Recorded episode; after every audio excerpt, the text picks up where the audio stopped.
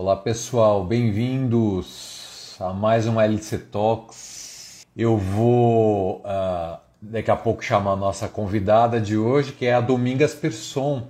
A gente vai falar um pouco do papel cultural do Oscar na noite de hoje. Eu acho que é um assunto que interessa a todo mundo. Oi, Ivan. Boa noite. Acho que é um assunto que interessa a todo mundo. E é um assunto que. Oi, Domingas, tudo bem? Vou te Vou te adicionar aqui ou você pode pedir para entrar. Aí eu já te apresento.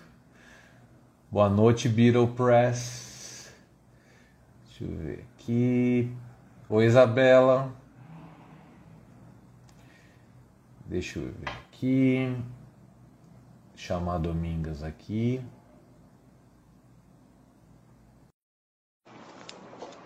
Pronto, Domingas, é só aceitar meu convite.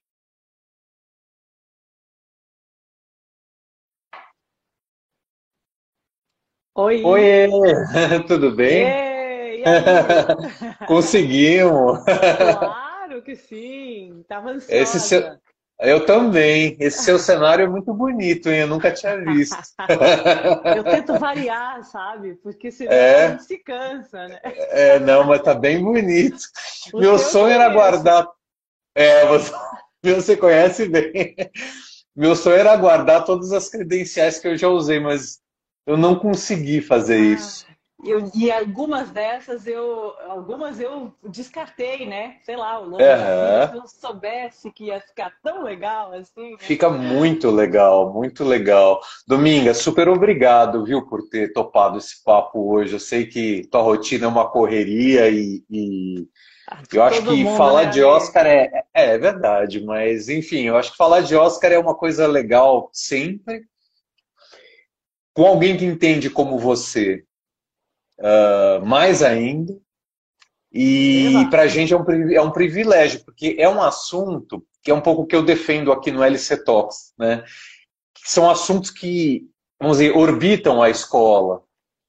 E às vezes eles não são considerados assuntos da escola, mas na verdade são assuntos de interesse de todo mundo, dos alunos, dos professores, da comunidade, como cultura, uhum. né? Cultura é educação. Então, acho claro. que o LC Talks é um pouco essa vontade de aproximar a cultura mais da escola. E ter você é um privilégio, viu? Ah, Oi, Marcelo, tudo bem? Não sabe, não sabe como, como eu fiquei super feliz. Primeiro, porque dentre todas as coisas que você faz, eu não sabia que você fazia o LC Talks. E uhum. em segundo, porque é, eu sou ex-Lourenço Castanho. É, então. então eu uhum, fiquei sabendo aqui. disso. É, até inclusive mandei aviso para as minhas amigas, que são amigas do coração ah. até hoje, avisando: escuta, estarei lá, espero que elas apareçam aqui. Ah, que legal! Quando que, quando que você estudou, Domingas, na Lourenço? Ah, eu não vou lembrar agora o ano, mas era a época uhum. da Marilu, da Célia, sim, sim. da Silvinha. Mas assim, que série que era? Só para... É eu, eu justamente eu entrei uh, no finalzinho, eu cheguei na sétima e na oitava série. Na época uhum. ia até só oitava. Eu vim de outros uhum. colégios, fiz vários outros colégios antes. Uhum. E aí eu cheguei numa turma que já estava lá desde sempre, desde o pré, sim, sabe? Sim. Toda a turma junta e tal. E de repente, uhum. pum, cheguei lá totalmente estranho e tal. e foi muito sim. legal, porque eu tenho essas uhum. amigas e amigos que, assim, do coração até hoje, assim, que é, é uhum. muito, muito bacana esse período ainda da minha vida. Sim, e esse entrou num ano meio crucial, né, para o nosso desenvolvimento, porque é aquele ano que tudo bagunça, né? Leandro, boa noite, ele deu boa noite, tudo bem? Tem muito professor entrando aqui, fico super feliz, Olá. Gabriela. Né, um ano assim que, que chacoalha. Tá Vocês estão me ouvindo é, direito? Eu estou ouvindo bem, eu não sei se alguém... Eu estou ouvindo bem, a Vanessa é. escreveu que o teu áudio está baixo, mas olha, tem, ó... Olha, Gabriela... É, ah, minha te mando aluna, um beijo aí. Ah, então. Oh, que ótimo. Eu não sei se alguém. A Cris Keller, olha só, por falar, um dos colégios onde eu estive era o Keller. E uh -huh. a Cris permaneceu como uma amiga, que bacana. É, se, se, alguém mais tiver percebido é. que meu áudio tá ruim, me avisa. Para mim tá bom, viu, Domingas? Para mim tá é. tá ótimo aqui. Ah, que Que bom. Olha, deixa eu apresentar. Gente. Você que você tem muitos, muitos, muitos fãs já aqui dentro, mas eu me sinto. Você me ensinou, inclusive, que eu, tenho que apresentar as pessoas, né? Então é o seguinte: a Domingas, a Domingas é jornalista, é apresentadora de TV, ela é especialista em cinema.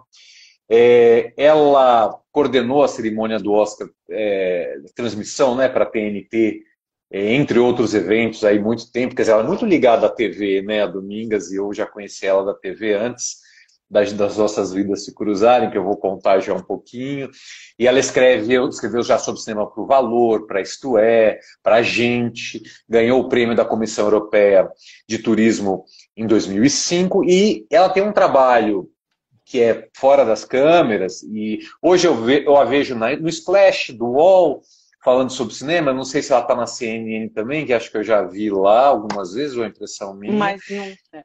Não, é, e é, daí Esse depois você me corrige. Esse ano não. Mas assim, a Domingas faz um trabalho maravilhoso de treinamento para câmera, para quem trabalha com a câmera. Né? Ou seja, eu tenho um programa no futuro que chama Idade Mídia, estou na Band News FM também com a ABC da Notícia, e eu recorri a Domingas para ser a minha mentora. Então, eu tô ao Vitor Pugliese, tudo bem, Vitor? Eu tô super nervoso de estar com ela aqui, porque ela tá, a impressão que eu tenho, ela faz um trabalho psicanalítico e de treinamento para a câmera, porque as duas coisas são ao mesmo tempo.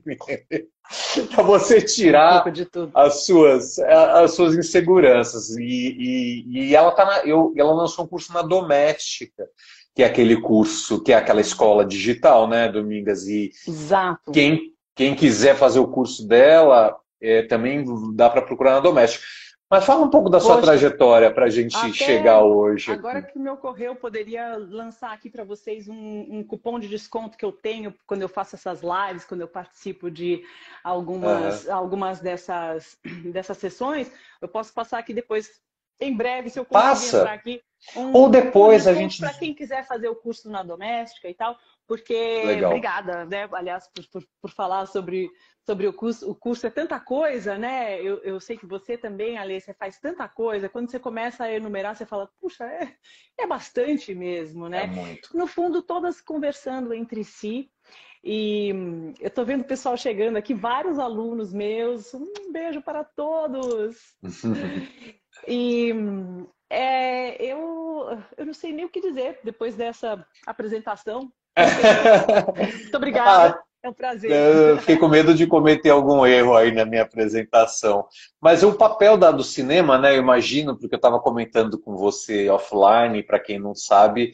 Bom, a Domingas está em Los Angeles primeiro, é bom todo mundo saber. Ela está falando direto de Los Angeles, o que dá um, dá um, um temperinho a mais aí para gente, para falar de Oscar, já que ela está lá na beira do, na boca do, do forno, né? E pode trazer coisas quentes para a gente. E agora, eu falei, confessei para você há alguns minutos que eu amo São Paulo S.A., que é um filme que seu pai, uh, Luiz Sérgio Persson, dirigiu. Salvo engano, eu não lembro a data exatamente, mas acredito que seja fim dos anos 60, Exato. pela minha cabeça, não sei se é isso. Eu lembro de ter assistido a primeira vez com uns 18 anos, Domingos, achando que eu entendia tudo de cinema. Mas eu, naquela época, a estética e o tema já me marcou, porque eu sou um cara muito paulistano, assim. Muito paulistano e muito conectado nas coisas do modernismo de São Paulo. Quando eu assisti São Paulo S.A., e aliás, eu fico, deixo aqui a dica, depois a Domingos pode falar se ele está disponível em alguma plataforma para vocês assistirem. Foi para mim, eu não tinha, eu tinha um, uma relação ruim com o cinema nacional. Quando eu assisti São Paulo S.A., para mim foi meio que um acontecimento, sabe? É, assim, estético. Sabe, eu queria. Então, eu digo isso porque a Domingas tem o DNA do cinema. Além dela ser especialista, e eu entendo pouco de cinema, até, Domingas, eu vou jogar toda a bola para você, porque eu sou um cara que sou muito disperso. Para chamar, e... chamar minha mãe. Fala, mãe, entra aqui. Esqueci de avisar a minha mãe. Mas... É, avisa ela, vai avisar, pode avisar. E ó, sobre o cupom, manda depois, porque eu divulgo para o pessoal que assistiu, mando, viu? De desconto. Manda, manda sim. Manda, mesmo se você não conseguir mandar agora, não tem problema. Tá. E, e, e, eu entendo pouco de cinema, mas assim, São Paulo S.A. para mim foi um marco. E é o pai da Doming... foi o pai da Domingas que fez. E a Marina, irmã da Domingas, também é uma cineasta, além de apresentadora, que fez, faz coisas muito interessantes, né, Domingas? Como que é o cinema e tua vida se misturam ou você né? começou meio separado e depois se alinhou? Como é que foi essa história? Não, até pensando assim como foi esse início, a gente estava falando da, do Lourenço Castanho, né? Isso já me levou uhum. lá para aquela sétima série onde eu entrei, onde já tinha toda uhum. aquela turma formada, né? E aí eu uhum. cheguei lá e aí, sabe quando você fala assim, primeiro tinha, tinha uma coisa triste, que é o fato de que meu pai morreu muito cedo, né? Então, Sim. É, né, sempre tinha aqueles. Sempre que tinha uma família, assim, ah, ou se divorciou, ou alguém morreu, era sempre uma coisa diferente, né? E aí, assim, uhum. e o que, que ele fazia? Ah, ele era cineasta, era uma categoria que, uma profissão que era difícil de explicar, né? Também. Sim, sim. Então, isso, assim, para ir se somando às coisas diferentes. E eu tenho uma amiga aqui, Bia Labate, que é, é, outro dia até comentou, contou, me apresentou para um grupo de pessoas quando ela esteve aqui em Los Angeles e falou a Domingas, quando tinha na sétima série, ela já ouvia música, ela já ouvia rock britânico, ela falava de cineastas japoneses e tal. E, então, acho que realmente tive esse, ó, minha mãe chegou, oi, mãe. Oi, é, bem-vinda. Essa essa, essa, essas referências elas vieram muito cedo para mim, né? De, de, do cinema em si. Sim. E como você bem disse, marcou tanto, tanto eu quanto a minha irmã Marina, né? E a minha hum. mãe também é cineasta. Então isso acabou sendo assim uma, uma um momento definitivo, né? Para todo mundo. Sim, você enxerga o dia a dia uma, como se fosse uma câmera subjetiva? Você é daquelas ou não? Põe trilha sonora na cabeça? eu, nem, eu, nem, sei fazer o, o enquadramento. Disso. É, ah, olha, eu, eu confesso que é, para mim, na verdade, não foi tão natural, na verdade, assim, relembrando agora, né? Você uhum. falou que eu faço terapia com você quando eu dou aula para você. É, né? muito. É, eu me sinto tá muito. comigo. É, pô, eu tenho que retribuir de alguma maneira. Porque quando a gente começa a pensar, né, como é que foi que você acabou e tal. Então eu lembro assim que logo depois faculdade, tal, na hora de escolher faculdade, eu de certa maneira eu falei, eu não quero essa história do cinema, não quero ir para o que tá, o que parece que é o óbvio, né? Então, eu falei, eu, eu acho que eu, entre cinema, arte, comunicar e tal, eu falei, vou tentar jornalismo. E uhum. eu tentei artes cênicas na USP, que na época não, não funcionou para mim, e aí eu entrei uhum. em jornalismo e eu falei, ah, eu acho que é isso aqui, eu gosto de falar, gosto de me comunicar com as pessoas, gosto de saber histórias das pessoas. E aí eu me formei como jornalista, mas onde eu fui, primeiro lugar que eu fui trabalhar, que eu que eu pensei assim, o que eu quero fazer foi no Telecine. Uhum. E, e, aí eu, é, é, eu acho que tem essa, essa mistura, né? Acho que fica uma, uma busca constante assim por esse, por esse universo, né? Sim. E, e você também apresentou muita coisa ligada a turismo, né? Que eu lembro de ver viagem, né? Ou não? Ah, olha. Alguma coisa no Multishow, talvez? Sim, depois que eu passei pelo é, Telecine, uhum. onde eu tive com a uhum. Renata Boldrini, não sei se a Renata uhum. vai nos, nos, Mas agora eu tô com a Renata no Splash, com o Zeca Camargo também. Isso. Uhum. É. E eu depois que eu, eu fui para o Multishow, e aí no Multishow eu fiz, eu falei de realmente de tudo, sabe? Assim, eu viajei uhum, para quanto é lugar, e além de cinema, música, uhum. tudo sobre comportamento, viagens. Foi um período muito, muito, muito legal, muito produtivo. Legal. Sim. Domingas, eu não quero. Tatiana, hein, que nos apresentou. É mesmo? Ah, que massa, que massa. Eu agradeci tanto por isso. Olha, Domingas, eu, antes da gente entrar no Oscar, eu vi que teu, teu marido entrou, o Ivo, né? Ivo Sim. Miller é teu marido, né? Eu não queria fazer mexericos da Candinha, assim, uma sessão exclusiva, tipo, mas eu queria entender, se você se sentir à vontade, né, o que te leva a Los Angeles, né? Já que está falando de Los Angeles, óbvio, o cinema te leva a Los Angeles. Mas assim, o pacote de coisas que você vive em Los Angeles, antes da gente começar a falar de, do Oscar e de filmes mesmo, só para a gente entrar no clima com o nosso. Ele está aqui também, ó, ele está aqui ainda. E meu ele está aí, tá é... também, ó. Ah, que bom. Estou uhum. gostando da audiência, hein? O Instagram é interessante porque ele tem esses entra e sais, mas no fim a gente fala com bastante gente. Depois eu vou te passar Sim. o número total do papo. Uhum. Legal, legal. Olha, é, eu acho que sim, você já falou tudo. A gente, meu marido, o Ivo, ele é ator. ator. E a uhum. gente se encontrou numa escola de, de, de teatro, no, no, Centro de Pesquisa Teatral do Antunes Filho. Né? Teve uma ah. época também da minha carreira em que eu falei, eu quero ser uma atriz mais séria, eu quero estudar mais, eu quero ter mais uhum. referências. E aí eu fui para o CPT. Olha, eu não muitos... sabia disso. É, uhum. eu tive esse, esse momento lá no, no, CPT, onde eu conheci muita gente, fiz muitas coisas legais, incrementei uhum. aí a minha carreira como atriz Sim. também. Uhum. E aí uhum. conheci também o Ivo. Que bacana. E, é, é muito, muito legal, assim, como a, a, vida vai, vai levando. Né? Sim, sim. Mas a, a tua ida a Los Angeles tem a ver com a proximidade com o mercado? Com uma experiência de vida, assim, isso, é. na verdade, um pouco essa. Desculpa Sim. se eu estou sendo muito invasivo, não sei se. Não, não, vamos lá, vou tentar ser. Ó, ele tá, tá dizendo que é isso mesmo. Eu acho que assim, acho que juntou né, as nossas vontades, é. acho que uma. O Vivo já estava fazendo muitos cursos é, fora também e, e se especializando. É. E, e aí eu acho que a ideia desse mercado global, mais internacional, é, era um apelo muito grande assim para ele uhum. e eu uhum. falei vamos embora vamos nessa. Demais. Uhum, demais. E, é, demais. tem sido uma experiência agora eu sou imigrante. É. Imagino. E Dominga você sabe que você falou de é, eu acho que tem muito de atriz no seu trabalho né? Você quando me prepara eu vejo muita coisa do teatro que você traz né? E por isso que eu, é, sou muito grato a você, assim. Eu acho que as pessoas não se baseiam, por favor, não se baseiem em mim para procurar Domingas como mentora, mas ela mentora muita gente melhor do que eu hoje.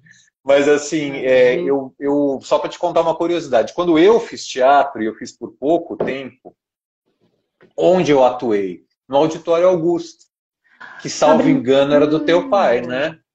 Sim, Pela, que a minha mãe, minha mãe administrou Isso. por muito tempo. Isso. Isso, fiz teatro amador, mas aonde eu encenei foi no Auditório Augusto. Então, você foi com Oswaldo Montenegro? Não, não, não, não, Eu fiz, bem amador mesmo. Eu fiz com um cara que você deve lembrar da, da nossa época de escola em São Paulo, chamava Alessio Toni, que era um escritor e professor de teatro que formava em algumas escolas, no Mater Dei, não sei se na Lourenço também, algumas escolas de São Paulo. Eu entrei numa dessas turmas. E eu sempre morei perto aqui da Paulista, onde eu tô hoje também. E o Auditório Augusto tem essa tem essa, essa coisa icônica para mim, assim, também. Sim, nossa, é. não tinha ideia disso, você nunca me contou. É, não, mas é porque muita, eu faz, fiz muita coisa também, Domingas, é muito louca essa vida, viu? É muito, é. é, é. Não, e aí o pessoal já deve estar tá falando, mas vem cá, vocês viram falar do Oscar, minha É, vida? pois é, pois é, mas, de... mas, mas isso foi só aquecimento. Sim. Tem a vida, né? Porque eu queria chegar onde a gente chegou agora, né? É, Dominga, você acha que eu, por exemplo, vou te ser super sincero, eu vou te jogar a bola dos indicados, eu quero que você comente comigo hum. e tal, mas eu assisti pouquíssimo dessa edição. É. Primeiro que eu tô com dois filhos pequenos, e segundo porque eu acho que esse bolo da pandemia de dois anos de coisa de vai, fecha, abre e tal, bagunçou um pouco minha vida de espectador de, de, de coisas novas. Né? Eu queria uhum. saber se você acha que isso, isso é uma impressão geral ou, ou, ou é uma coisa do Alexandre que está maluco trazendo uma questão pessoal para uma live de um monte de gente. Eu acho que você está fazendo coisa demais.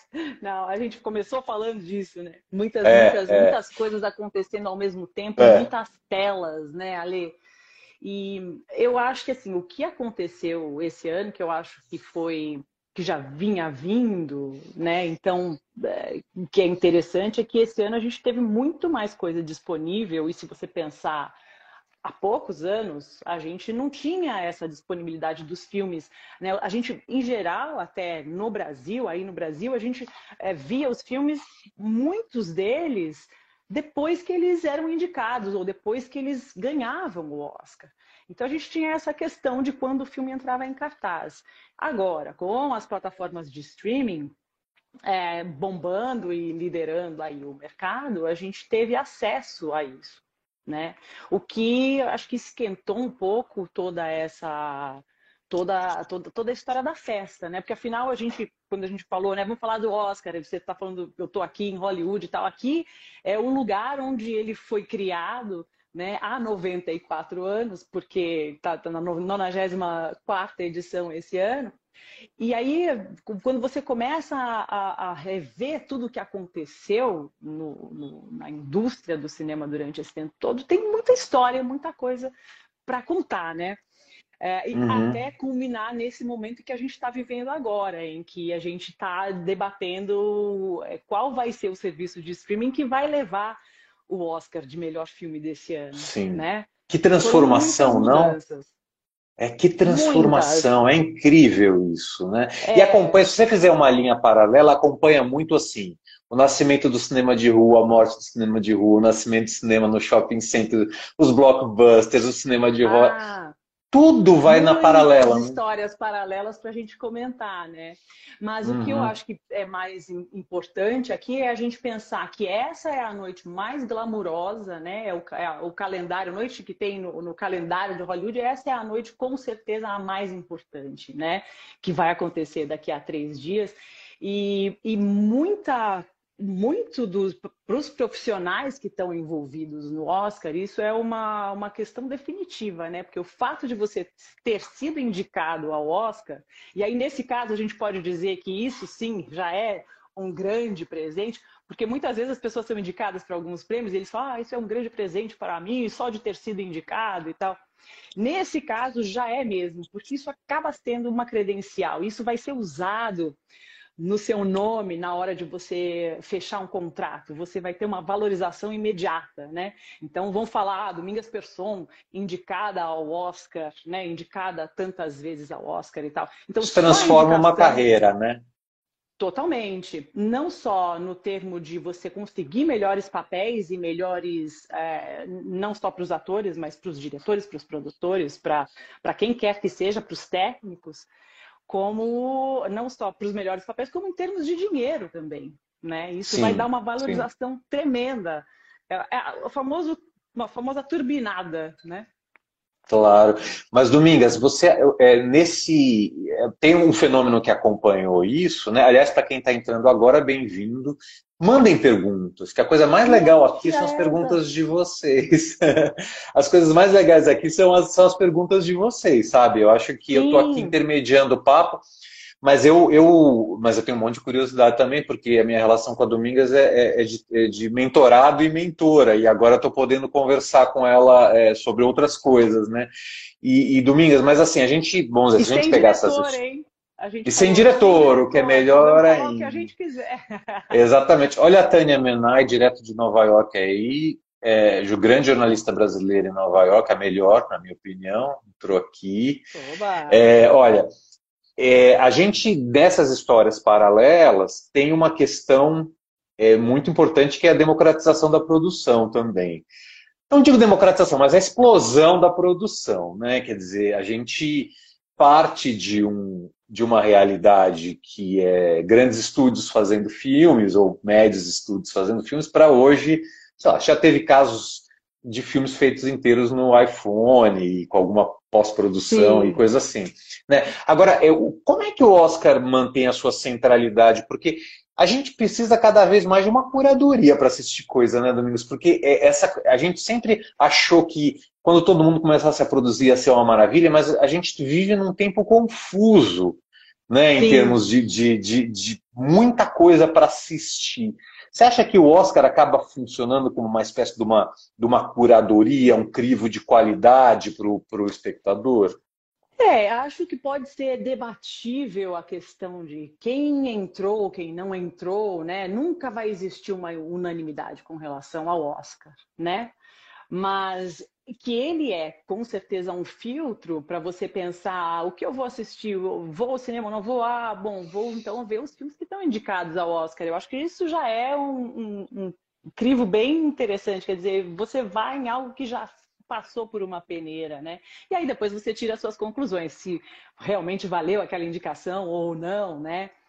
É, eu acho que até só pegando carona no que você levantou antes sobre a democratização ou sobre como as linguagens estão mudando ou as maneiras de produção, é, só uma pincelada rápida, porque também é, eu só me lembrei aqui do, de um filme que é, começou independente, bem pequeno, teve num festival uh, que foi Toronto, se eu não me engano, que foi o Coda, No Ritmo do Coração. Hum. É um filme independente, é uma refilmagem.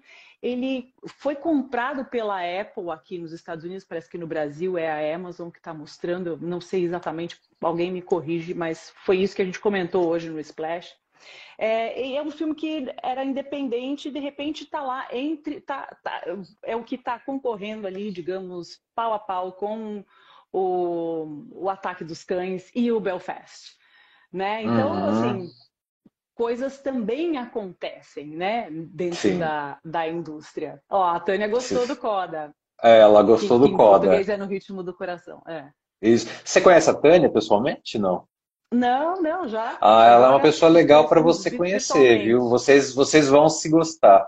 Olha, o, o, o, o, queria só é, é puxar uma, uma coisa, porque assim, é, você acha que. Porque eu até, quando anunciei o nosso papo, eu falei, olha, em tempos de caos, né, a gente tem vivido tanta coisa no mundo pesada, né? Pós-pandemia, agora invasão na Ucrânia, quer dizer, tem uma questão emocional meio no mundo nesse momento que está que está tensionando, está todo mundo um pouco sob tensão, né, dessas questões todas. Não que o mundo tenha passado por algum momento da sua história é, calmo, mas eu acho que agora a gente tem coisas muito explícitas acontecendo, né? Um sujeito ameaçando apertar um botão nuclear é uma coisa que a gente não via há algum tempo, né? E a gente está vivendo isso agora. O Oscar tem um papel também meio psicanalítico de dar essa arte, que é um pouco o papel da arte, né? De aconchegar a gente e falar, olha, existem mundos possíveis, existem outras narrativas, né? É, a gente olha para um prisma de coisas interessantes, né? Eu, eu vejo um pouco esses momentos, tomando o Oscar que é o nosso tema aqui, mas Sim. outras premiações, outros momentos sacolhem a humanidade de certa maneira, trazem mais humanidade para gente. Sim. Não, e, e, eu acho que você tem toda a razão, Ale. Vou tentar fazer um resumão aqui do, do que a gente veio, veio comentando sobre a importância desse Oscar em particular, depois desses dois anos de pandemia, né? Que a gente fala que é uma noite de glamour, é a noite da premiação, da celebração e tal, mas é também o momento em que eles estão chamando o momento da resiliência, né? Estão usando, estamos falando tanto sobre isso agora, justamente por causa da pandemia, mas também por causa de um panorama mundial, por tudo que a gente está passando, por modificações, por coisas que estão se transformando na indústria. O Oscar ele acaba sendo de certa maneira um retrato de certas coisas que já vêm sendo levantadas né, na sociedade, por exemplo, como a gente teve no Oscar So White, quando aconteceu em 2017, 2016, na verdade. Depois, 2017, começou o movimento do Me Too. Então, assim, é, a questão da igualdade é, racial, uh, de gênero, de uh, as questões das mulheres serem ou não indicadas dentro do Oscar são todas questões que são sempre levantadas, né? Assim, a gente fala da festa, mas existe também toda uma questão é, do que está que, que que se discutindo nesse momento né, na sociedade. É, então, acho que tem sim esse momento do, do, vamos ter tapete vermelho, porque agora a gente já consegue, sabe, é, depois de ter uma boa parte das pessoas vacinadas, a gente já não tem mais as máscaras aqui em Los Angeles. Ontem foi um dia em que as máscaras caíram nas escolas públicas, foi um momento muito importante, né? Dois anos e 20 dias depois, eu sei exatamente o dia que aconteceu o lockdown aqui, né? Então, é, é, um momento assim, estamos, estamos aqui, estamos, estamos renascendo, estamos, é, apesar de tudo que está acontecendo no resto do mundo. A indústria aqui existe, é aqui que essas pessoas estão fazendo os seus trabalhos, o que é o entretenimento, arte, o que será, né?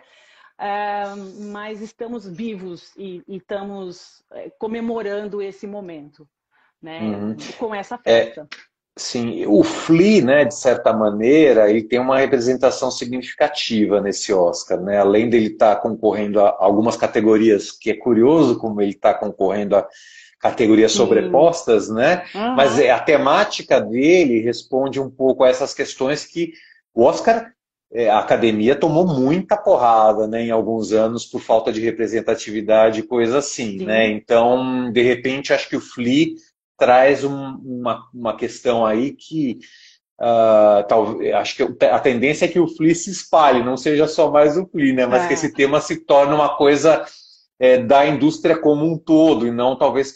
Tudo bem que acho que as mulheres já têm um espaço muito maior do que tiveram no passado, né, na direção de cinema, mas mesmo é. assim dá falta, mas a Sim. comunidade LGBTQI+, a questão racial, tem muita coisa faltando, né? Sim, tanta, tantas, é, como, como eu te falei, eu acho que assim, é, a gente vai vendo isso, isso é sempre um debate, isso sempre. É, isso que eu acho que é uma coisa legal do Oscar, né? Porque a gente poderia dizer que é só, é só esse esse glamour todo, mas todas essas questões são levantadas. Você falou sobre as mulheres, né? A gente tem esse ano mais uma mulher indicada, mais uma mulher. que é a Jane Campion com o Ataque dos Cães, fortíssima candidata, ali junto com o Spielberg, junto com é, com outros com outros homens, sendo que no ano passado a Chloe Zhao levou, né? Então, assim, uhum. acho que realmente tem tem tem muitas muitas coisas acontecendo. É, a gente tem o Will Smith, que provavelmente vai ser o ganhador com o King Richard. Não sei se esse você viu também. Acho que é não, é Criando Campeões em português. Não, não vi esse. O subtítulo em português. Uhum. É, é, é, é, Criando Campeãs. É, que mais que a gente tem? A gente tem a, a Ariana DeBose no Amor Sublime Amor também que hum. a gente está falando de representatividade, né? Que é, é, bem provável que ela acabe levando, não sei se vai ser ela, hum. eu tenho uma outra, uma outra é, é, atriz que eu gosto muito, que talvez acabe levando, que é do da filha perdida, a Jessie Buckley, mas, hum. mas enfim, no final acabei me perdendo. Eu já comecei a falar dos meus. Não, imagina. É que eu achei interessante você falou da. imagina, você falou da Jane Campion, né? Eu, eu, o Ataque dos Cães é o que está mais. É, o, o, Ataque dos Cães é, é, é o filme que está mais indicado né, esse ano. É, uhum. Eu acho. Eu, eu acho que acredito que seja, né? São 12, 12 indicações. indicações né? É, são 12 indicações, né? É, você acha que ele, ele acumula aí muitas estatuetas ou vai ser algo. É difícil, né? Eu, é. eu, isso eu acho que é uma outra coisa que é muito legal. Mas é mais fácil porque... para você do que para mim, por isso que eu te pergunto. mas esse você viu, né, ou não? Sim, claro, claro. Né? Algum, então... mas a maioria eu tenho que apurar com você. É, não, o Flea, por exemplo, que você mencionou, eu acho que já é mais difícil. Eu não sei se ele está disponível aí. Eu poderia também ter feito essa pesquisa para a gente falar não, onde assistiu os uhum. filmes, né?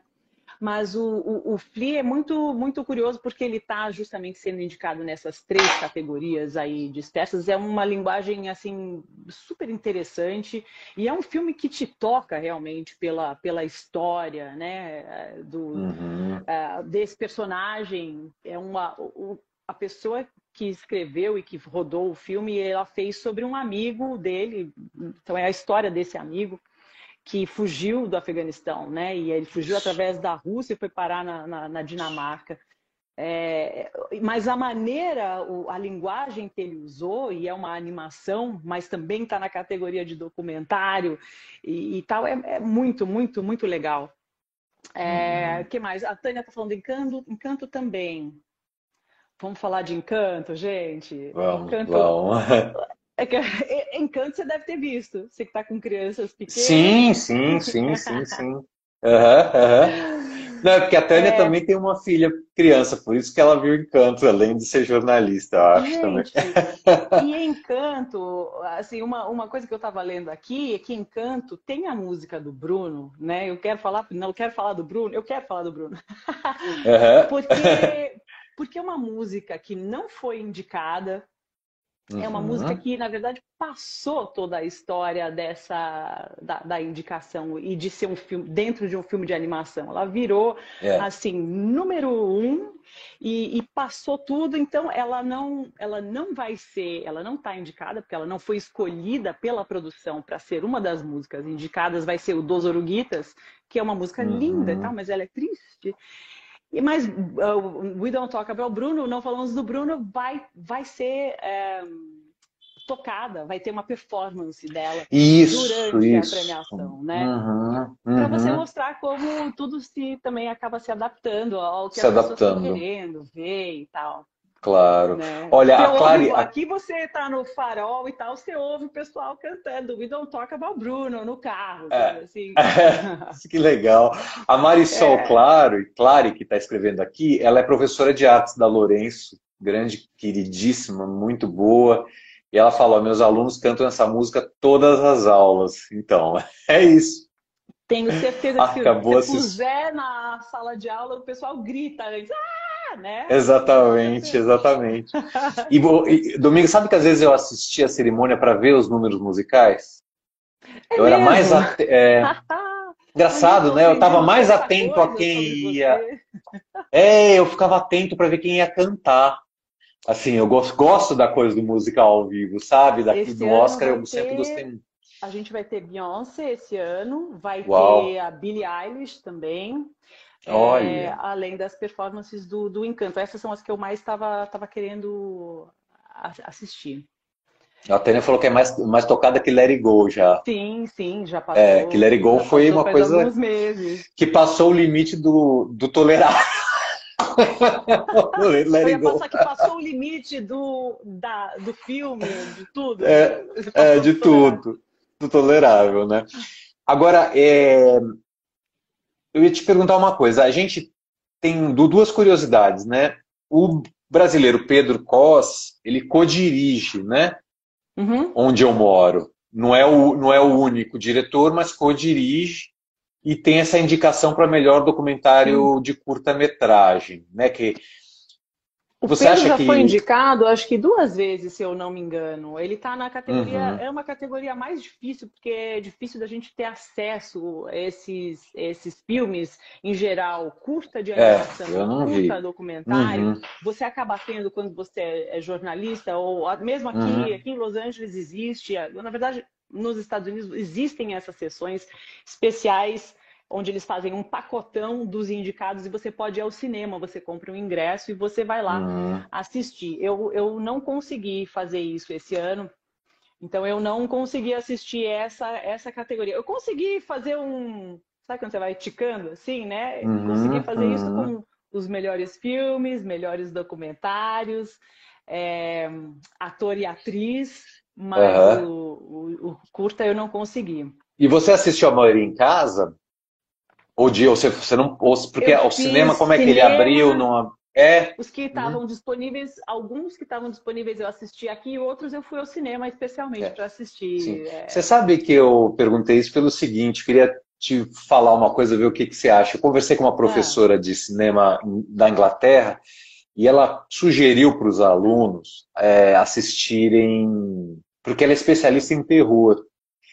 Ela é, é, da teoria do cinema, e ela tem essa especialidade nos filmes de suspense e terror. Ela pediu para os alunos do primeiro ano de cinema de, de Buckinghamshire, de, de, não de Buckinghamshire, não, de, de Kent, Kent University, é, Canterbury, é, na Inglaterra, pediu para assistir é, O Iluminado, do Kubrick, hum. para fazer uma, um, debate pós, enfim, ela ia levar o Iluminado todo mundo chegou falando, eu não senti medo nenhum. Quer dizer, molecada de. eu achei esse filme uma porcaria. Ela foi pesquisar o porquê disso, né? Porque pra gente o Iluminado é um marco, né? Com certeza. Eles assistiram no celular, né? Ah. Ai, ai, ai. E aí, você assistir um filme como O Iluminado no celular, assim, pensando nas imagens, né, nos planos, porque cinema sempre é sinônimo de plano aberto, né? Quer dizer, a gente conhece é. cinema como se como sinônimo de plano aberto, né? E o plano aberto fica, quer dizer, aquelas cenas não devem passar nada pela tela é. do celular, né? Como é que você vê essa questão da, das multitelas hoje para o cinema? Porque eu acredito, por exemplo, que muita gente, sobretudo na América Latina, assistiu a maioria dos filmes no streaming em casa ou no celular ou no iPad. Eu não acho que as pessoas foram ao cinema porque os cinemas ficaram fechados. Pois é, é, também era bem difícil essa questão de você falar. Ah, eu recomendo muito que você vá ver Duna no cinema, né? Por exemplo, que eu acho que é um dos filmes que você deveria assistir, se não no cinema, pelo menos numa super telona. Olha, viu? Na tela grande. Eu dando um beijo aqui pro pessoal. Pode é... mandar à vontade. Eu, eu, agora, eu, eu acho que essa realmente é, é, uma das questões, você falou brevemente, né, sobre o cinema de rua, o cinema de shopping, né? É. Eu acho que tem toda uma questão, existe, aliás, um documentário maravilhoso, eu vou procurar aqui enquanto a gente está falando, que fala sobre como os templos do cinema é, foram importantes nos Estados Unidos. É, começando na década de 50, né? É, é, muito legal porque era tudo foi planejado de uma maneira, é, se você vê aquelas bilheterias na entrada, é, já com aquelas portarias de vidro com a pessoa na bilheteria, depois todos os tapetes vermelhos lá dentro, as abóbadas de ouro, todo aquele espaço ele foi concebido para ser um templo, né? um espaço onde a pessoa ia que ela saía de casa, onde ela podia é, sair daquela rotina dela, do que ela tinha, ela ia para um espaço especial, para um lugar especial, onde ela faria essa viagem através do mundo do cinema, né? E é claro, eu acho que existe uma, talvez exista uma certa nostalgia aqui, né? Talvez da minha parte, porque eu realmente para mim sempre existiu, embora mesmo não sendo cinemas de tapetes vermelhos, etc., né, me lembro muito da, da, ideia de ir a um cinema de rua e comprar pipoca ou não e, e entrar na sala escura. Né? Essa, essa experiência, eu acho que tem muita gente que já não está mais vivendo mesmo. Sim, sim. E, sim. Mas aí tem a questão da linguagem, né? Que é a consequência disso, né? Eu acho que a linguagem é a consequência, porque ah. essa experiência de você assistir, por exemplo, a, a, o Iluminado numa telinha, deve é, ser uma coisa muito diferente. Isso, né? É, não, aí é. você realmente. É, e eu, olha que eu nem sou cineasta, né? Você imagina um cineasta que fez todo um filme pensado para as experiências sensoriais, né? Porque a é, sala de é. cinema é. é. isso, é um momento é em que isso, você está no escuro, você abandona tudo que você tem que fazer, quer dizer, não pode celular de jeito nenhum, né, gente? É. Então, porque, porque a gente está extremamente conectado o tempo inteiro, né? Então, assim, Isso. é abandonar as distrações, abandonar a sua vida para você poder entrar naquilo que ele programou. Então, os sons, é, as, os detalhes e aquela tela grande onde você vai poder ver tudo aquilo que foi criado. Você pensa, eu estava assistindo outro dia o, o, o o Beco do Pesadelo, né? O filme do Guilherme Del Toro, uhum. é esse em uhum. português, o título? Uhum. Eu acho que é um sim. Filme, uhum. é, assim como os filmes do Guilherme Del Toro, extremamente cheio de detalhes. Aquele circo com todas as coisas que ele criou, todas as criaturas, todos os apetrechos, todas as tendas, as luzes é uma coisa assim de uma absurda de trabalho, né? De, de, de gente muito profissional que passou meses e meses e meses e meses trabalhando naquilo. E aí você vai assistir uma telinha de celular. Né? Pois é. Enquanto você está multitasking, respondendo isso. WhatsApp, e-mail. Né? Isso. Né? É um isso. terror, terror. É, exatamente. é. Muito bom. Guilherme gostou. É, você sabe que não... é, com a relação à arte, isso tem uma relação com a questão da, da como é que se diz, da, da obra-prima, porque a, a arte que se reproduz, como por exemplo a literatura, que um, se o Adorno tivesse vivo, ele estaria falando disso aqui, Teodoro Adorno, ele ia falar. Os tempos da literatura, que são as bibliotecas, também estão acabando, porque as pessoas estão lendo digitalmente, lendo mais em casa. Desde, a internet mudou essa ecologia da literatura também, como, uhum. como a tecnologia mudou a ecologia. Mas, para a obra-prima, que é o conceito é. do Adorno, que é a arte plástica, é o quadro, a escultura, uhum. a, e, e, e, e, o penetrável, né? Aquele, aquela obra penetrável que você entra, é, você tem que ir ao museu né? Porque a, o digital não te, te, não, te, não te transmite a mesma experiência. Né? Esse é o grande questionamento lá da, do Adorno, hum. aquela turma toda da escola de Frankfurt, e a gente está vivendo isso hoje, né? Quer dizer, como que a arte se reproduz é. e vira multiplataforma, Nossa. né? Desculpa Nossa, a viagem. Não, não, maravilhosa a sua viagem, porque eu acho que assim, quanto mais a gente puder debater esses efeitos e essas questões das telas nas nossas vidas, melhor é. Ontem, por exemplo, eu estava participando de uma sessão é, de, de pais da escola dos meus filhos, onde eles estavam falando sobre os efeitos das telas nas crianças, né?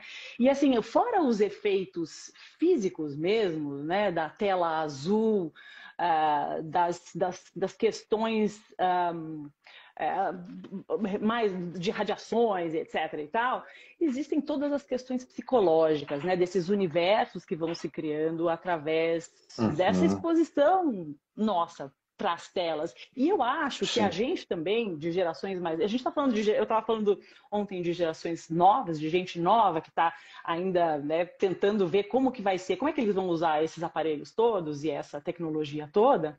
E eu não sou uhum. contra a tecnologia, eu acho que a gente tem coisas maravilhosas em todos os lugares, e esse é o problema é, eu acho que a gente também precisa se educar para ver como que a gente vai com, com, conviver com essas telas e com tudo que está sendo proporcionado para a gente. Só para falar uma coisa sobre a arte, eu acho que uma coisa muito interessante que foi dito ontem é assim, a gente passa tanto tempo nas telas, essa é a nossa vida, acho que tem as maravilhas. Eu estou aqui em Los Angeles, você está em São Paulo, tem gente do mundo inteiro assistindo a gente mas existe uma questão do quanto a gente tem consumido, né?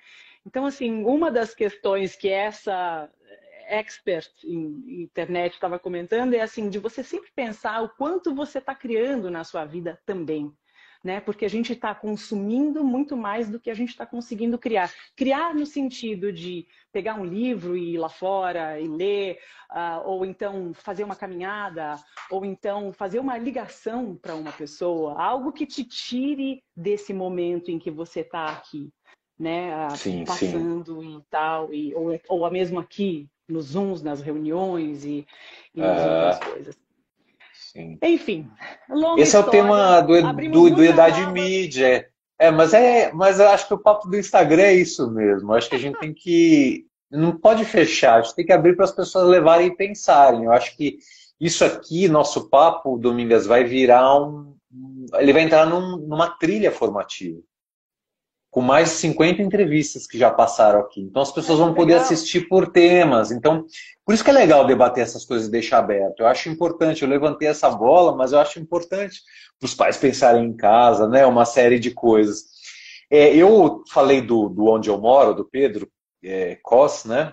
Que eu não assisti, mas tem uma questão lá que ele aborda um pouco. Eu estava, a gente começou falando de, de Los Angeles um pouco, né?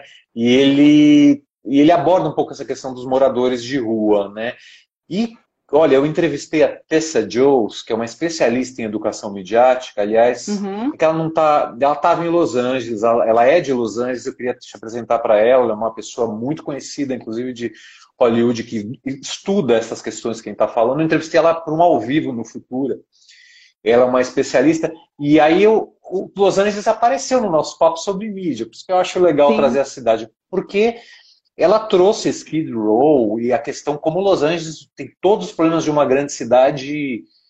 Los Angeles está tá se aproximando do, da América Latina em termos de, de, de constituição de um conglomerado urbano, assim, né? Trânsito, morador de rua, crack, é, alguma violência, glamour, contraste social, né? É, você sente isso estando aí?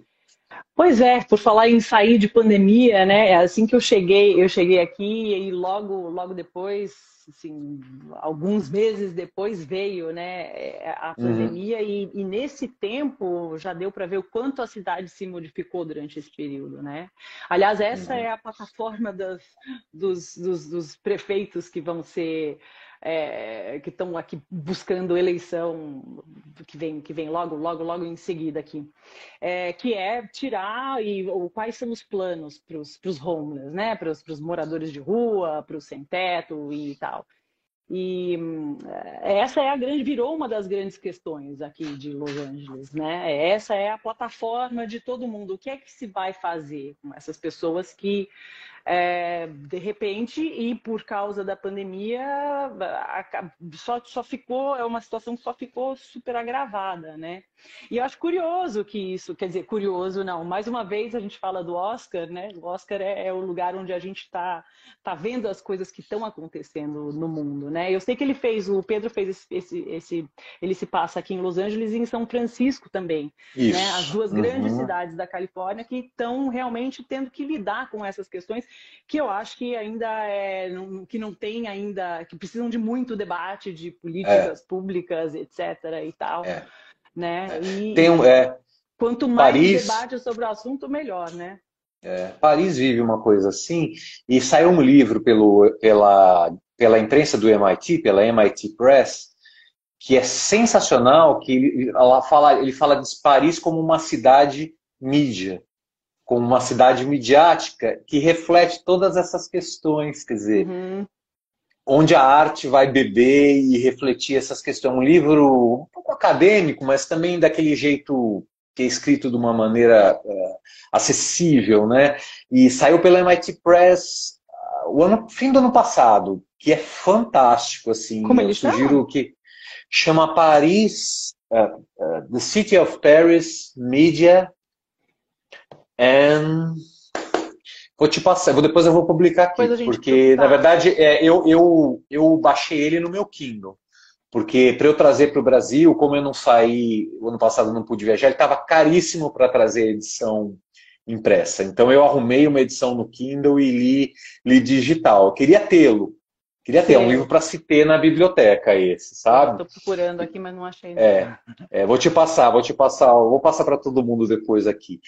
E Domingas, deixa eu te perguntar uma coisa. O que fim levou a Lady Gaga nessa confusão toda? Porque o Casagutti, ela tem uma, ela tem uma coisa, ela tem uma coisa de sempre querer se firmar como atriz. Ela parece que tem uma dívida, né, com essa história do cinema, porque ela vai, batalha, paga aquele filme todo que ela faz um mega sucesso, que ela é uma cantora, né, Hora da Estrela, ah, Hora da Estrela que é um remake. Né? Ah. Mas ao mesmo tempo ela dá uma cutucada no Leonardo DiCaprio naquela premiação há uns dois anos, parece que as pessoas não levam ela muito a sério no cinema. E pelo que eu li, eu não vi Casagutti, mas pelo que eu vi aqui, houve muita crítica em cima da atuação dela, sobretudo do sotaque, né, no filme. Ah, de... isso é uma questão, né?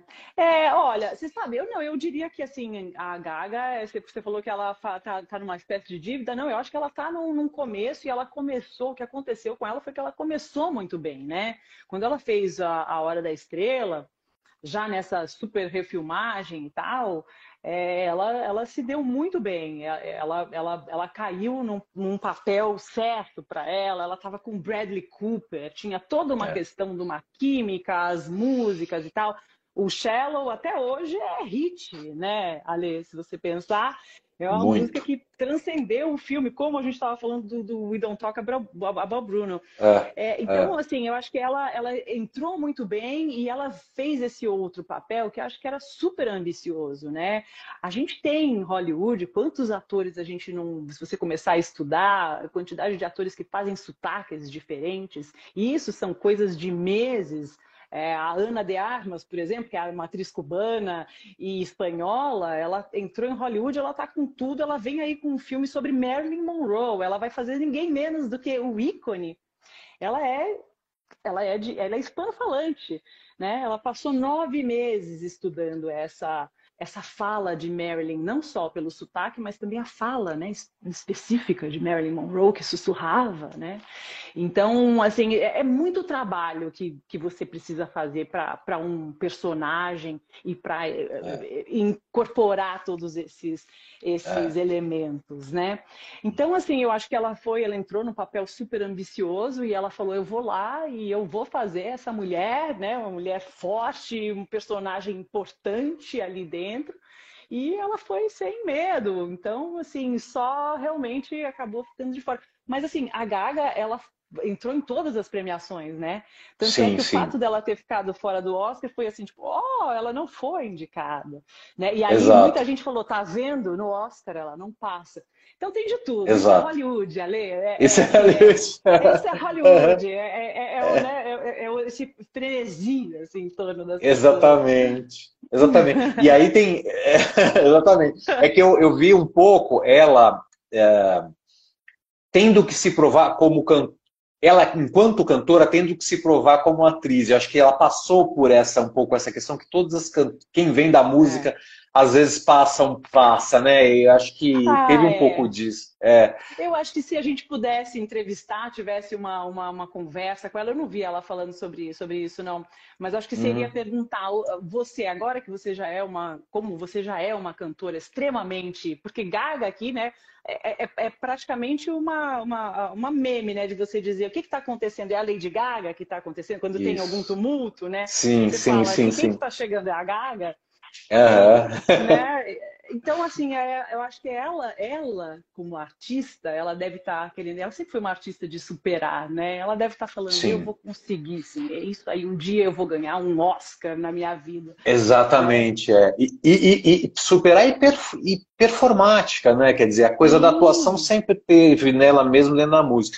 É. Aí eu queria trazer até uma dica para os professores, alunos, quem estiver assistindo e, e eu acho que vale a pena usar isso como elemento de educação fora da sala de aula, que é o Duna. Né? Ah, porque o Duna. A gente tem é, poucos é, minutos, vai dar tempo? É, vai, vai, porque o, o Instagram, se você puder ficar mais dois minutinhos a mais ou três, não sei se você tem que dar aula, ele está dando uma lam... Não, não, ele está dando uma lambuja é, de uns dois ou três minutos. Então eu queria, talvez, a gente encerrar falando do Duna um pouco, Uhum. Porque o Duna ele é um clássico da ficção científica. Né? Ele tá, aliás, eu, eu, sugiro, quem quiser ler aqui no Brasil, ele foi relançado numa edição de luxo pela editora Aleph. Super bonita, assim, tá linda a edição, com textos novos de prefácio, comentários, uma edição super legal. E o Duna é um filme que é, um, é uma obra de década de 60, mas que traz uma atualidade na temática que é um pouco essa questão da literatura, né? Como ela é capaz de, de, de criar, recriar, descriar. E, e, e, esse filme, eu acho que o remake, eu, o primeiro foi um mega sucesso, né? E eu não é. sei como é que esse, esse segundo tá indo aí, assim, em termos de remake. É. Eu já ouvi coisas legais e coisas mais ou menos. Ah, eu gostei da, da, desse momento em que você fala sobre como a literatura acaba, né? Eu queria ouvir você falar mais sobre o assunto. Sobre o Duna, eu acho muito curioso, porque é um filme que está lá, é o segundo mais indicado, né? Eu estava revendo aqui é. quantas indicações, acho que ele tem 10 indicações. Tem 10, ele é. é incrível, uhum. ele acaba tendo mais indicações nas áreas técnicas, né? E. Uhum. É, mas eu acho que sim, ele, ele é o Duna é, é o, filme que acaba levando aqueles espectadores que estão mais interessados nesse, nessas outras linguagens, nessas intersecções aí que você estava é. comentando, é. né? Eu não sei exatamente quais são as, as chances dele sei. levar alguma coisa. É, porque ele traz a questão da escassez da água e do petróleo como uhum. uma metáfora, né? ele traz questões contemporâneas muito interessantes. Né? O poder de uma literatura de ficção científica, que às vezes a gente sempre tem essa relação com a ficção científica, a gente não sabe se aquilo vai se concretizar ou não. Né? Sim, é, então, é, é tipo, quando a gente vê a Blade Runner. Gente... É verdade, é exatamente, né? né? Blade Runner, aqueles carrinhos voadores. Eu lembro que eu li o livro antes de ver o filme. Eu ficava imaginando o que, que era aquilo, aqueles carrinhos voadores, né? Depois o Ridley Scott fez o filme, né? Mas o e a gente chega em carros voadores quase, né? Estamos quase lá. Quase estamos lá. Mas algumas ficções foram totalmente também assim, a inteligência artificial que existe hoje não tem nada a ver com a inteligência artificial do cinema, por exemplo, né? Que é um tema que eu estudo. Então, eu acho legal a escola, a gente sempre eu, com meu filho, eu falo muito disso, que eu leio muito sobre é, espaço, corrida uhum. espacial, que é uma coisa que o Teodoro gosta, é um filho mais velho, e eu fico fazendo paralelo com a ficção científica. O que, que do espaço acontece, o que, que no Star Wars acontece. Isso que eu ia te né? falar, eu ia falar, Star Wars é um momento maravilhoso de você justamente mostrar que foi feito há, maravilhoso. há 40 anos, né? Exato, é. é. E, eu estou puxando esses assuntos da educação, viu, Domingas? Porque a gente tem muito educador aqui é, circulando não, que eu estou vendo, que eu conheço. Então, para mim, não, não, mas é, a nosso papo era cultura, mas eu gosto de puxar, porque a gente está dentro da Lourenço, eu acho que pode inspirar as pessoas a, a, a, a pensar. E a gente debate claro. muito filme na Lourenço. Isso é legal. Eu abri o ano, a gente abriu o ano passando é, um filme que até gostaria de apresentar aos produtores, chama Trust Me, que é um documentário sobre educação midiática, sobre redes sociais e, e poder de redes sociais. A gente levou os diretores para debater na Lourenço, que são dois americanos de Montana, aí do estado, inclusive, do, do, do nosso faroeste do aqui, ataque, né? Do, do ataque, de, do ataque dos cães. Eles são de Helena. Eles vieram falar, que é a capital de Montana, vieram falar sobre o filme, né? Então a gente tem essa relação. Também, Te apresentar, eu adoro eles, é o Joe Phelps e a, e a Rosemary Smith. São dois produtores que trabalham muito na nossa área de educação e mídias, mas que resolveram pegaram um diretor que você deve conhecer, um diretor tcheco que já concorreu ao Oscar em 2012 com um filme. É um cara de Hollywood, contrataram ele, uma produção hollywoodiana, para fazer o Trust Me. E o Trust hum. Me tem seguido aí pelo mundo afora. A gente trouxe pela primeira vez no Brasil o Trust Me, a gente traduziu. A Unicamp, a Unicamp fez uma parceria com a gente para criar os as legendas em português e a gente exibiu, comprou os direitos por um ano para que a gente possa Ai, passar para os estudantes, para os professores e, e, e, tudo mais. Domingas, antes da gente ser cortado, é. É, antes de eu te agradecer formalmente e dizer que putz, eu aprendo tanto com você, dizer o quão extraordinária você é, ah. é, mas antes disso eu queria é, perguntar por que diabos se traduz West Side Story por amor estranho amor? É só, essa é uma questão existencial da minha vida. E, e eu também não entendo por que, que o Spielberg resolveu fazer um remake, porque aquele filme para mim era intocável, entendeu? Ah, a primeira versão. Você não gostou dessa versão? Eu deixo. Eu não vi, na verdade. Eu tenho preguiça de ver remakes quando eu é, assista, hum. assista, vale uhum. muito a pena. A gente estava comentando hoje o trabalho de direção dele, a coisa uhum. toda de ter coreografias, aqueles uhum. estúdios onde é, porque é tudo estúdio e é, e é, é. lindo o uhum. trabalho que ele consegue fazer com aqueles uhum. atores. Eu também tinha resistência, agora uh, assista, eu acho que vale a pena. E aí também hum. vale a pena porque a gente tem a referência do antigo, né? Eu adoro é. fazer as comparações também, é. eu acho que isso só, só traz coisas legais. É, e o pessoal já está se despedindo. É, eu queria dizer. Não, mas a gente tem, tem tempo aqui. Amor, é. Sublime Amor. Isso é. já era do, do primeiro filme. Do primeiro, é. Com a Neta primeiro, então, é. Eu realmente não sei dizer. Não quero é. falar mal do mas... pessoal que faz os títulos e subtítulos. Não, mas eu mas quero, me dá é. esse direito. Por favor, façam. Deixa como Realmente. é side story, é, é, né? É. Não, o, o, os títulos e os subtítulos, né? Que são sempre Sim a cerejinha do bolo. São né? sempre. É, o subtítulo ele é criado muitas vezes. É, ele, o subtítulo ele é muito criado no Brasil, na minha opinião, porque ele menospreza a inteligência do espectador. Porque o subtítulo ele entra num campo da compreensão do filme que você não precisa entrar no título. Sim. Se você tem a disposição de ver o filme, você entra. Você não precisa do subtítulo. O subtítulo é, ele menospreza quem está vendo. É, é uma jogada comercial. É, é. para atrair o cara para ele entender, não é? Mas ó, se você pensar mesmo no, no CODA, né, que é, é, difícil também porque CODA é, é o, o, o, o, não é nem o acrônimo, mas é a, a, a, o short, é o, é a abreviação de abreviação. Deaf Adults, né? Então, é, de pessoas, é. crianças, de adultos é. é. uhum. surdos. Então, é. difícil, né, fazer esse tipo de, de, Mas as pessoas têm curiosidade.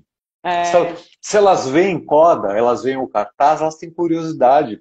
Não subestime a curiosidade do, do espectador. Não, isso nunca. Não, não, eu digo não para você, eu digo para as pessoas que pessoas, traduzem. Sim, sim. isso. É um recado. Né?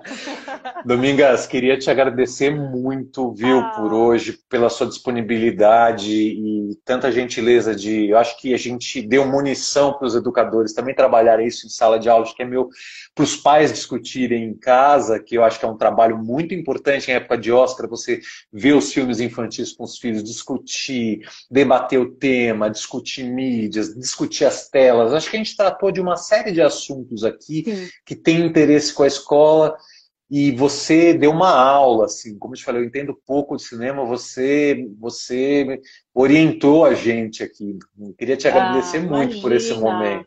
Eu que te agradeço e se ainda der tempo, quero recomendar para quem não assistiu. A gente ficou naquelas coisas. Dá tempo total, pode falar. Vamos pode falar, falar, de Mitchell e as Máquinas. Ficou Mitchell e as Máquinas aí em português? Mitchell Isso. and the Machines. Um filme que também está indicado aí na categoria de animação, que discute muito a questão das telas. A gente falou um pouquinho sobre isso aqui hoje nessa, uhum. nessa live desse papel, mas é, uhum. também discute a questão da interação entre, entre a família né? E, e, dessa importância dessa presença e desse aconchego e dessa, dessa desse primeiro lugar que é a, a nossa família, os pais, a, o Sem irmão e, e, e, tal. É, eu recomendo muitíssimo, é um filme, além de tudo, é engraçadíssimo. Sem Aí, dúvida. A gente... você está falando sobre os educadores e tal. É, claro, porque, Domingas, a gente acredita que lifelong learning o aprendizado permanente, que é uma, uma ficha que a gente aposta muito aqui, é, ela, ela, parte, é, é, como se fosse. É, tem pessoas que chamam de aprendizado autodeterminado. Ou seja, você precisa é, se educar, achar mecanismos para se educar a vida toda. Né? E a arte, o cinema, é um objeto disparador, é um gatilho para o aprendizado em casa, para o aprendizado individual, porque você parte, é quase que metonímico, assim, você parte do mínimo para você expande. Olha quantas coisas a gente falou hoje que Muito. tem a ver com cinema e não tem a ver com cinema. A gente falou de cidade, a gente falou de história, a gente falou de ficção científica, a gente falou de literatura, a gente falou da história das mídias, falou da escola de Frankfurt. Olha quanta coisa. Dava para a gente continuar mais uma hora. Aqui, Dava, então assim, acho que o objetivo era esse, entendeu? Provocar um pouco isso. Mas te agradeço muito, viu? E eu, eu espero ter que você continue querendo ser minha mentora aí para a TV. Eu aprendo por favor, muito. amanhã vamos fazer aquela, aquele nosso encontro. Ó, o pessoal tá gostando. Ai, que bom. O pessoal tá gostando. Mãe Opa! Regina, obrigado, viu? Um prazer, viu? Obrigado a todos um vocês. Todos. A gente vem na semana que vem, só para eu anunciar, é a segunda, na segunda-feira a gente vai falar de educação financeira, que é um tema que a gente está trazendo importante, com a Ana Leone. Mas na quinta a gente vem com o Eduardo Gurman falar sobre efeitos especiais. Que ele fez, ele trabalhou no Matrix Reloaded e no Matrix no terceiro Matrix também, que eu não sei qual é o subtítulo, trabalhei em dois, dois das séries Matrix, e ele vai conversar com a gente como os, o, será que o cinema cabe no bolso? É um pouco essa discussão que a gente Olha. quer fazer. Porque ele acha que desenvolvendo efeitos especiais, os jovens experimentando efeitos especiais, se aprende outras coisas, como programação, lógica, matemática. A gente vai focar um pouco nisso Quando na quinta-feira. Vai ser na quinta. É, isso a gente não anunciou ainda. É, segunda em Educação. Financeira 19. Oba! E na quinta, se você entrar, vai ser um luxo, viu? Opa. Eduardo Gurman vai estar com a gente. Quinta, daqui a, a, a umas semanas, às 18. Ele vai entrar às 18. Legal. Tá uma horinha antes. Obrigado, Domingas. Bom trabalho, que eu sei que tua tarde está tá começando aí, a nossa está terminando. Quatro. Não, já vou é. começar a encerrar, que hoje eu comecei cedo, já falando de ah. Oscar. Ah. Agora é Oscar ah, que até bom. domingo. Você vai, né? você vai cobrir em loco? Você vai lá? Como não, é que vai? Você vai pro tapete vermelho? Tô, não. Eu tô, eu tô igual a Rachel Zegler, sabe? Aquela que Sim. a Rachel do Amor sobre o Amor, que falou, não fui nem convidada, filme indicado, 10 indicações, tava falando, não fui nem convidada. Ó, minha irmã entrou aí. Oi, Marina, tudo bem? Mas no final a Rachel foi convidada para ser apresentadora da festa, né? É, então, pois é, pois tá é. Ela vai estar tá lá. Pois é. Não, mas que demais. Foi um baita percurso que a gente fez junto aqui. Eu e a tua irmã, a gente tem uma amiga em comum que é a Ana Weisman, que é amiga de, e é minha amiga. A gente fez muitas coisas juntos. É, mas olha, Domingas, foi... Puxa, eu ficaria até a meia-noite, mas você tem que trabalhar, tá? E, e eu a preciso gente, ver meus gente... filhos aqui. Vai lá cuidar do pessoal. Eu adorei LC Tos o máximo. E... Ah, que bom. Se puder entrar quinta que vem, a gente vai adorar. Aqui. Sim, sim. Vou te adorei. passar o número, o número de pessoas que entraram e, e, essa entrevista fica gravada numa trilha formativa de cultura, Legal. onde a gente já conversou com muitas pessoas e, e vão aprender muito com você. A Obrigado, gente viu? passar aqui uns outros links sobre o meu curso isso. na doméstica também, não vamos esquecer isso. Sabe o mas... que você podia fazer? Passar uma imagem com esse link, Mano. que eu publico nas redes da Lourenço para as pessoas usarem o teu desconto para fazerem o seu curso, que deve ser maravilhoso. Tenho o privilégio de ser mentorado individual, mas acho que para quem quiser entrar na doméstica e fazer seu curso vai ser maravilhoso. É isso aí, valeu. Tá bom? Super obrigado. Beijo para todo mundo. Obrigado, um beijo. Beijo, Ale. Até. Valeu, até. Tchau, tchau. Beijão.